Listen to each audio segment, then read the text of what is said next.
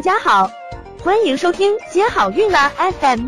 如果你正在准备孕育宝宝，却不知道怎么科学备孕，或者正和试管婴儿打交道，都可以来听听我们的好运大咖说。大咖说什么？说说怎么轻松接好运。嗯，接下来这部分呢，跟大家分享两个案例，嗯，都是真实的案例。嗯，第一个案例呢。嗯，赵某某是个女性，三十七岁，因为输卵管的问题呢，在上海一个三甲医院的生殖中心试管婴儿呢做了两次没有成功，然后就转到了安保院。她第一次做试管呢也是失败的。嗯，经过与病人的详细的交谈呢，发现她心理压力非常大。嗯，自从准备做试管婴儿呢，就全辞职在家，全部的心思呢都放在这件事情上。嗯，但是因为失败了两次，所以夫妻感情呢，嗯，就变得冷淡了，甚至走到离婚的边缘，他都没有信心再次进入疗程。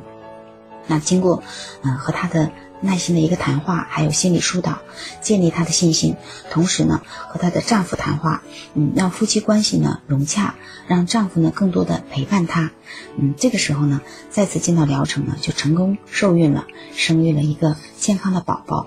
嗯，更值得提出的是，在宝宝两岁多的时候，嗯，准备她呃解冻胚胎移植之前呢，就自己试孕成功了，然后又生了一个健康的宝宝。那这件事情说明什么？她之前做试管的不成功，后面为什么没做试管自己就怀了？所以她的输卵管其实真的不是主要的问题，而是她的心态。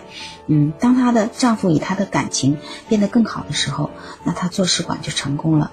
嗯，当她的家庭已经是完整的，已经有了一个孩子，那再生第二个小宝宝的时候，这个时候她的压力就更小了。所以呢，她就嗯试孕成功了。所以看出心理压力是不是？嗯，真的是十分重要啊！所以有一个好的心态也是非常，嗯，有助于提高试管婴儿的成功率，甚至可以自然的受孕的。想了解更多备孕和试管的内容，可以在微信公众号搜索“接好运”，关注我们，接好运，让怀孕更容易。